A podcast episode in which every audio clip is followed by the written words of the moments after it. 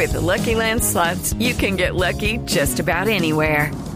This is your captain speaking. Uh, we've got clear runway and the weather's fine, but we're just going to circle up here a while and uh, get lucky. No, no, nothing like that. It's just these cash prizes add up quick. So I suggest you sit back, keep your tray table upright, and start getting lucky.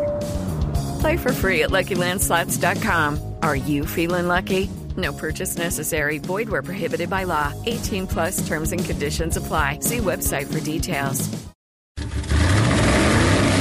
Y rugidos en autos y motos de Blue Radio. Voces y rugidos.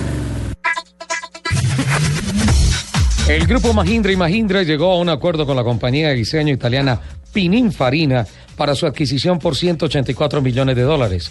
Esta compra es el último hito de una compañía en plena expansión internacional después de las adquisiciones del fabricante surcoreano John y la unidad de motocicletas de PSA Peugeot Citroën.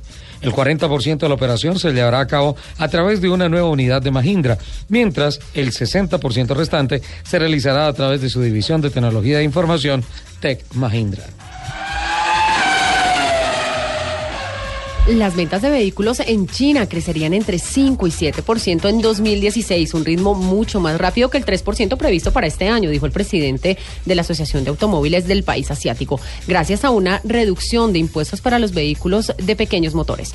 Un 3% de expansión no es normal debido a que se está quedando rezagado del crecimiento del PIB dijo Dong Yang a periodistas. Las ventas para el año próximo serán mejores que este año, aseguró. Y justo el mismo día en el que Trulli Fórmula E Team anunció su retiro de la categoría máxima de la competición de autos eléctricos, la empresa Jaguar anunció su regreso a la competición automovilística con un equipo que competirá en este serial. El debut del Jaguar, del Jaguar Fórmula E Racing Team será el próximo mes de octubre, en el inicio de la tercera temporada de la categoría. La marca británica, otrora propiedad de Ford Motor Company, comunicó que el desarrollo del tren del mando eléctrico correrá por cuenta de su filial Land Rover y que desde este momento está dando los pasos necesarios para armar la infraestructura del equipo. Jaguar compitió en Fórmula 1 entre 2000 y 2004, cuando los pocos resultados del equipo hicieron ver a Ford venderlo a la organización Red Bull. Desde que Sergio Marchioni asumió hace algo más de un año el liderazgo de Ferrari, la escudería Ferrari, ha impulsado notablemente la idea de que Alfa Romeo también vuelva a la Fórmula 1. Un primer paso se dio desde el inicio de esta temporada cuando Marchioni ordenó reemplazar el logo Fiat presente en los Ferrari desde los años 70 por el de Alfa. Las bases del regreso de Alfa Romeo parecen haber sido puestas ya a través de la compra de la organización Red Bull del equipo Toro Rosso establecido en Faenza, Italia. Informes desde Tokio apuntan que el fabricante japonés de vehículos Mitsubishi habría detenido el desarrollo del nuevo Montero, lo que eliminaría el icono todoterreno de la gama japonesa. El modelo también es comercializado en algunos países como, como el Pajero.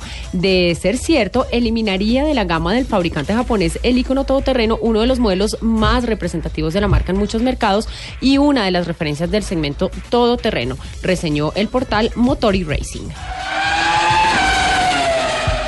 La crisis entre Renault y Nissan por el poder en los respectivos consejos de administración se ha saldado ayer con un acuerdo entre las partes que confirma la alianza comercial que mantienen desde 1999. El pacto también incluye al gobierno francés, responsable de las tensiones en el consorcio automovilístico. El Consejo de Administración del grupo aprobó que el Ejecutivo Galo podrá aplicar el principio del doble derecho de voto en Renault a partir del primero de abril de 2016. Los invitamos a que sigan con la programación de autos y motos en Blue Radio.